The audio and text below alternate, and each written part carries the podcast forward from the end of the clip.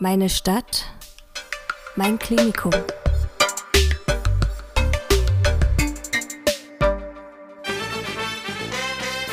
Audio Nursing, der Pflegewissen-Podcast aus dem Städtischen Klinikum Dresden. Für Azubis, für Kolleginnen und Kollegen und alle, die sich für Pflege interessieren.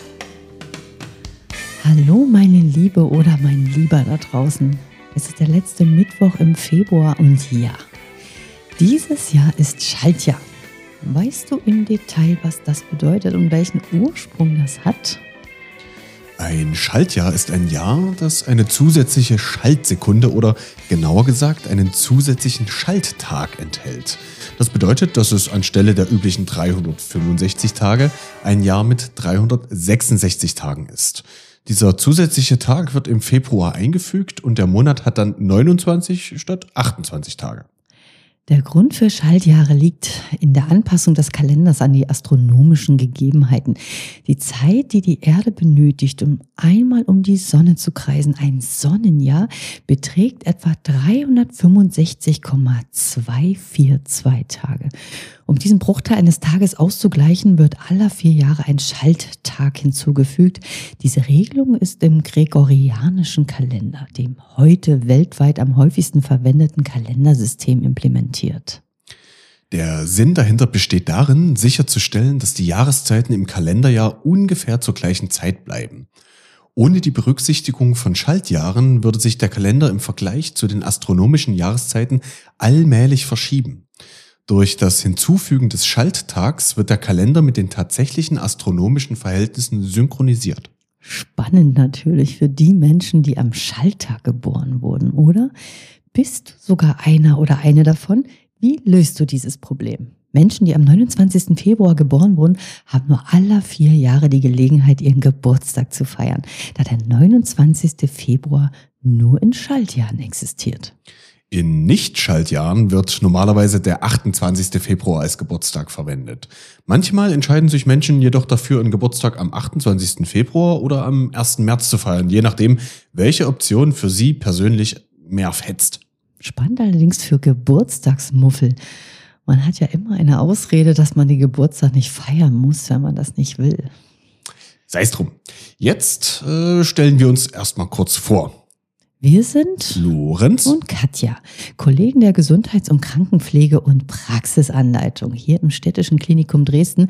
Wir haben im März und im Mai Geburtstag und stehen nicht vor diesem Problem. Und nachdem wir dein Köpfchen wieder mit ein bisschen Allgemeinwissen befüllt haben, geht's nun über in den fachlichen Teil. Los geht's.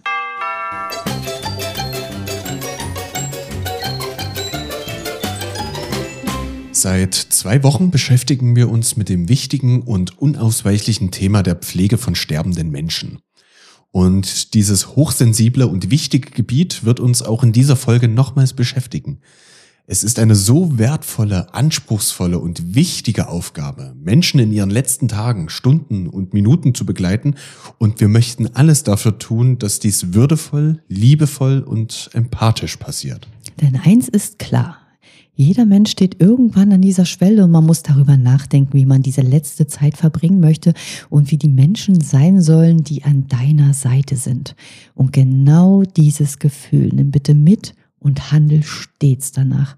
Dann machst du nichts verkehrt. Unter Umständen wirst du während deiner Ausbildung im palliativen Bereich tätig sein und es gibt auch die Möglichkeit, dass du dort komplett dein zukünftiges Aufgabengebiet siehst.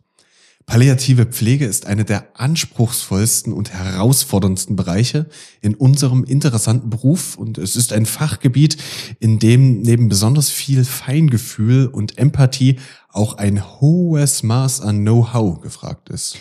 Palliativcare, auch als Palliativversorgung oder Palliativpflege bekannt, bezeichnet eine umfassende Versorgung und Betreuung von Patienten, die an einer schweren oder lebensbedrohlichen Krankheit leiden. Das Hauptziel der Palliativpflege besteht darin, die Lebensqualität der Betroffenen zu verbessern, indem sie Symptome lindert, emotionale Unterstützung bietet und die Bedürfnisse des Patienten sowie seiner Familie berücksichtigt. Palliativ stammt aus dem Lateinischen und bedeutet so viel wie Mantel. Demnach ist Palliativcare als umhüllender oder schützender Mantel zu verstehen. Das Management von Schmerzen, Atemnot, Übelkeit oder anderen belastenden Symptomen steht im Mittelpunkt der Palliativpflege. Ziel ist es, die Lebensqualität zu verbessern und das Leiden zu minimieren. Palliativpflege betrachtet den Patienten als Ganzes und berücksichtigt physische, psychische, soziale und spirituelle Aspekte. Dies bedeutet, dass nicht nur die körperlichen Symptome, sondern auch die emotionalen und sozialen Bedürfnisse beachtet werden. Palliativpflege bezieht auch die Familie und Angehörigen des Patienten mit ein. Die Unterstützung der Familie, sowohl emotional als auch praktisch, ist ein wichtiger Bestandteil. Offene und ehrliche Kommunikation über die Krankheit, die Prognose und Behandlungsoptionen sind Schlüsselaspekte der Palliativpflege. Dabei wird auch die individuelle Patientenautonomie respektiert. Es ist wichtig, mit dem Patienten wahrhaftig umzugehen, die Fragen ehrlich zu beantworten aber auch das Nicht-Wissen-Wollen zu akzeptieren. Der Betroffene soll immer die Freiheit und Wahl haben. Palliativpflege konzentriert sich nicht nur auf die Zeit unmittelbar vor dem Tod. Sie kann auch im früheren Stadien einer schweren Erkrankung begonnen werden und mit kurativen Therapien kombiniert werden. Palliativcare strebt danach, das Leben der Patienten und ihrer Familien zu verbessern, indem sie ein unterstützendes Netzwerk bereitstellt und die bestmögliche Lebensqualität bis zum Ende des Lebens fördert. In der palliativen Pflege ist auch immer das Nähe-Distanz-Verhältnis zwischen Pflegenden und Betroffenen zu prüfen, denn der würdevolle Umgang mit Angehörigen und Patienten zeigt sich durch deinen sensiblen Umgang mit den Grenzen desjenigen. Palliative Pflege versteht sich häufig als multidisziplinärer Ansatz aus vielen verschiedenen Berufsgruppen. Hier sind spezialisierte Ärzte mit einer speziellen Palliativausbildung, Pflegende mit entsprechender Zusatzausbildung, Seelsorger, Sozialarbeiter, Therapeuten, Psychotherapeuten, Diätassistenten und ehrenamtliche Hospizhelfer involviert, um nicht nur die körperlichen, sondern auch die seelischen, sozialen und spirituellen Bedürfnisse zu befriedigen. Die Aufgaben einer Palliativpflegekraft umfassen vor allem die Begleitung von Aufnahme bis zur Entlassung oder dem Versterben des Patienten. Weiterhin beziehst du die Angehörigen in den Prozess mit ein und bist dauerhaft präsent. Neben der Sterbebegleitung sind Grund- und Behandlungspflege ebenso deine Aufgaben wie das Erkennen der aktuellen Bedürfnisse. Du bist stark mit anderen Berufsgruppen vernetzt, kennst Grenzen und hältst sie ein. Die Lebensqualität deines Patienten steht immer an erster Stelle und du kannst abwägen, welche Maßnahmen dem Betroffenen jetzt wirklich nützen und welche eine zu große Belastung darstellen. Kommunikationsfähigkeit ist von großer Wichtigkeit. Du musst in verbaler und nonverbaler Kommunikation geschickt und feinfühlig sein, eine gute Wahrnehmungsfähigkeit haben. Viele Angehörige machen sich Sorgen, dass ein sterbender Mensch verhungert oder verdurstet.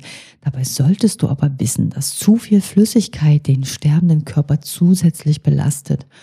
Hunger- und Durstgefühle lassen in der Phase des Sterbens nach. Es ist viel wichtiger, dass du auf eine gute Mundpflege achtest, die Durstgefühle linderst und den Mundraum feucht hältst. Wunschkost steht im Vordergrund. Kleine Schlucke Flüssigkeit tun ja Übriges. Überrede deinen Patienten nicht zum Essen oder Trinken. Er oder sie wissen am besten, was gut tut, solange sie es kommunizieren können.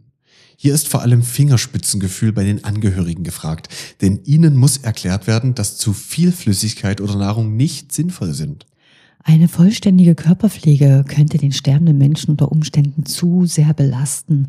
Daher ist es wichtig, dass du die individuellen Bedürfnisse erkennst und richtig einschätzt und der aktuellen Situation anpasst. Ist der Betroffene zu geschwächt oder leidet unter Luftnot oder starken Schmerzen, dann solltest du auf die Körperpflege verzichten. Eine wohltuende Hand- oder Fußmassage unter den Aspekten der basalen Stimulation kann hier schon ausreichend und sehr wohltuend sein und beruhigen. Auch Inkontinenz ist in der Sterbephase ein Thema. Der Wechsel des Inkontinenzmaterials sollte unter dem Aspekt so schonend wie möglich stattfinden. Das Dekubitus-Risiko ist natürlich während der Sterbephase erhöht. Dennoch sind hier die regelmäßigen Lagerungen und Positionswechsel nicht sinnvoll und angezeigt, da sie eine zu große Belastung für deinen Patienten darstellen können. Berücksichtige hierbei immer die Wünsche des Betroffenen.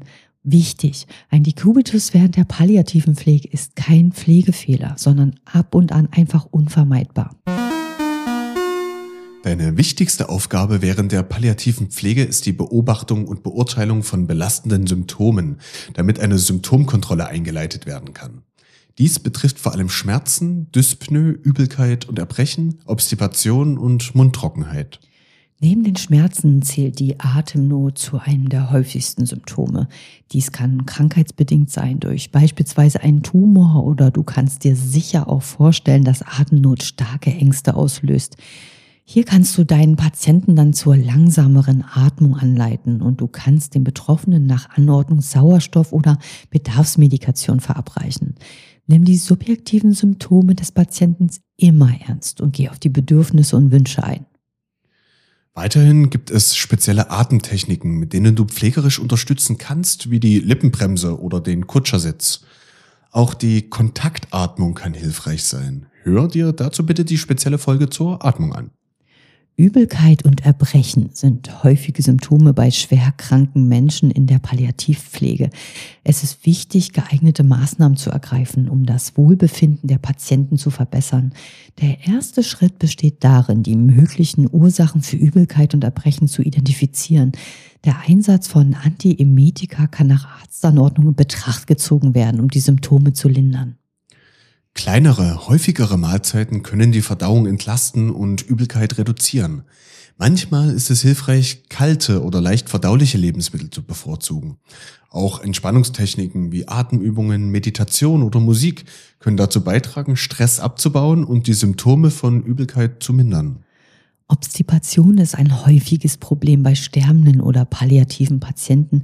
Viele der Medikamente, die zur Linderung von Schmerzen, Übelkeit oder anderen Symptomen in der Palliativpflege eingesetzt werden, können Verstopfung als Nebenwirkung haben. Gerade die Opioidschmerzmittel sind dafür bekannt, die Darmbewegung zu verlangsamen.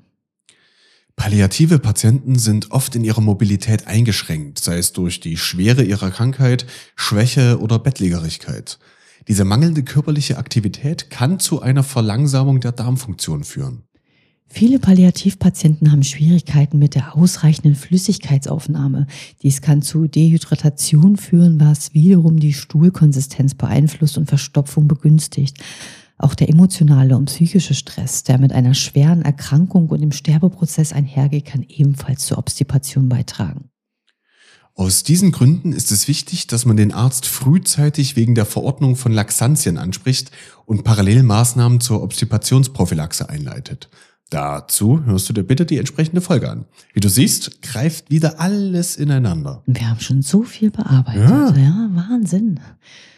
Mundtrockenheit ist ein weiteres Symptom während der palliativen Situation.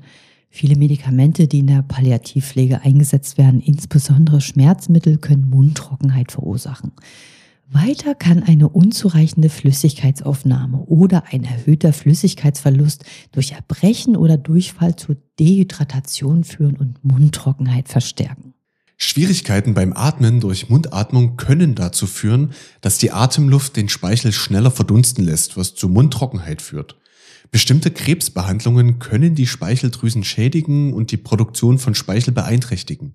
Auch die Schwere der Grunderkrankung selbst, insbesondere in fortgeschrittenen Stadien, kann zu Mundtrockenheit beitragen. Die Sicherstellung einer ausreichenden Flüssigkeitszufuhr ist entscheidend, um Dehydratation zu verhindern. Kleine Schlucke Wasser oder Eiswürfel können hilfreich sein. Hier können gerade Getränke, die der Patient gern zu sich genommen hat, in Form von Eiswürfeln angeboten werden. Was wäre dann dein favorisierter Eiswürfel? Ingwer. Ingwer. Ingwer Tee. Nee, nee. Sag mal was Leckeres. Pilsner. Ja, wirklich. Ein Pilsner Eiswürfel. Äh, gut. Ja. Oder, oder Mangosaft. Mangosaft? Hm. Oh. Du, ich hätte, da, ich hätte eigentlich gar nicht so. Ich überlege jetzt gerade, was. Pumpkin Spice Latte. Pumpkin Spice Latte, Eiswürfel oder äh, Sanddorn Muttersaft. Mhm. Also, mein zukünftiger Palliativpflegender, bitte notieren. Der Mund kann mit feuchten Tupfern oder Schwämmen befeuchtet werden. Hierbei kann auch auf spezielle Mundspüllösungen oder Gels zurückgegriffen werden. Ebenso kann ein Luftbefeuchter im Raum dazu beitragen, die Luftfeuchtigkeit zu erhöhen und so die Mundtrockenheit zu lindern. Das Kauen von zuckerfreien Kaugummis oder Lutschen von zuckerfreien Bonbons kann die Speichelproduktion anregen. Regelmäßige Mundpflege ist wichtig, um Infektionen zu verhindern. Hierbei können spezielle Feuchttücher oder feuchte Wattestäbchen verwendet werden. Und das Zuckerfrei hat tatsächlich nichts damit zu tun, dass der sterbende Mensch nicht zunehmen darf, sondern Ideen fördert die Mundtrockenheit Mhm. sogar noch zusätzlich. Meine ich gelesen zu Mhm. haben. Selbst das beste Palliativteam kann einem sterbenden Patienten kaum die Angst vor dem Tod nehmen. Angst ist daher ein sehr großer und wichtiger Faktor während der palliativen Pflege, der besondere Aufmerksamkeit verdient. Die Bewältigung von Angst während der palliativen Pflege und Begleitung erfordert eine einfühlsame und umfassende Herangehensweise. Offene und ehrliche Kommunikation ist entscheidend. Sprich mit dem Patienten über seine Ängste, höre aufmerksam zu und kläre Fragen. Klare Informationen über den Zustand, die Prognose und die verfügbaren Unterstützungsmöglichkeiten können Ängste lindern. Biete einfühlsame und unterstützende Begleitung, zeige Verständnis für die emotionalen Herausforderungen, denen der Patient gegenübersteht und biete den Betroffenen einen sicheren Raum für den Ausdruck von Gefühlen. Berücksichtige auch die Bedürfnisse und Ängste der Angehörigen des Patienten. In vielen Fällen spielt die Unterstützung des sozialen Umfelds eine wichtige Rolle bei der Bewältigung von Ängsten. Wenn der Patient spirituell bzw. religiös ist, kann die Unterstützung durch geistliche Führung, Gebete oder Meditation helfen, spirituelle Bedürfnisse zu erfüllen und Ängste zu lindern. Daher kann die Einbindung eines Seelsorgers hier besonders wichtig sein. Unbehandelte Schmerzen können Ängste verstärken.